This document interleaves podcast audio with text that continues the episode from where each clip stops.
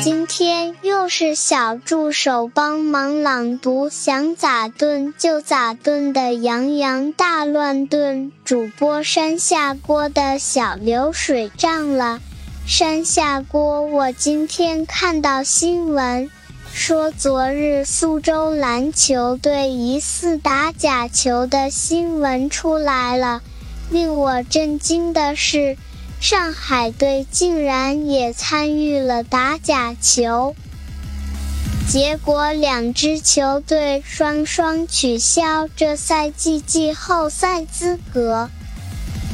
苏州篮球队总经理教练和上海篮球队教练喜提三年和五年禁赛。虽然讲真。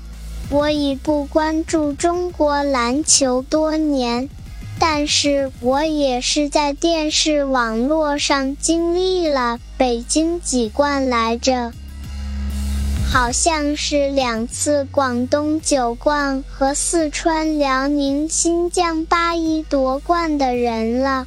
我还是知道上海篮球队教练李春江曾经的八冠丰功伟业的，然而他一离开广东，啥冠都没有，哈哈哈哈哈哈！果然广东队那时候的平台效应太强了。苏州篮球队教练李楠吗？就不提了。反正我这儿没他啥八卦，倒是苏州篮球队总经理，我正好可以聊他一个众所周知的八卦。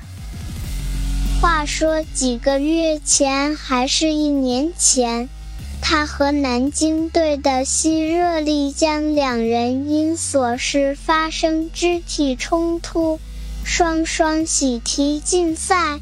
西热力江甚至提前开启教练生涯，后来就没再发生啥事。难怪当我今天听到苏州篮球队总经理被禁赛三年后，迅速的扎西热力江微博，竟一无所获。也许私底下吸热力将透着乐呢，哈哈哈哈！哦，新疆鹰击杀四十米长大刀杀到了，快跑！小助手祈祷主播山下锅，这次能逢凶化吉。听友们，请在各大流媒体平台。爱发电，山下锅的播客矩阵微信公众号收听《洋洋大乱炖》，下期再会。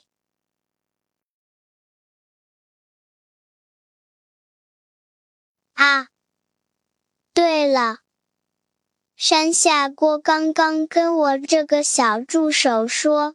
作为从上海篮球队出来的篮协主席要命，这次宣布上海篮球队处罚的时候，闻到了一股诸葛亮含泪杀师街亭马谡的味道。